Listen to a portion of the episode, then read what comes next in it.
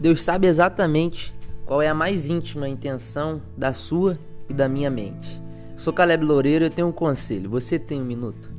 Quando Davi estava prestes a morrer, ele deu vários conselhos para o seu filho Salomão, que seria o seu próximo sucessor. Em 1 Crônicas 28:9, Davi fala assim: Meu amado filho Salomão, reconhece o Deus de teu pai e serve-o de coração íntegro e com toda a disposição da tua alma, porque Yahvé, o Senhor, examina profundamente todos os corações e conhece as mais íntimas intenções da mente. A gente deixa de receber algumas bênçãos da parte do Senhor justamente porque ele conhece as mais íntimas intenções da nossa mente.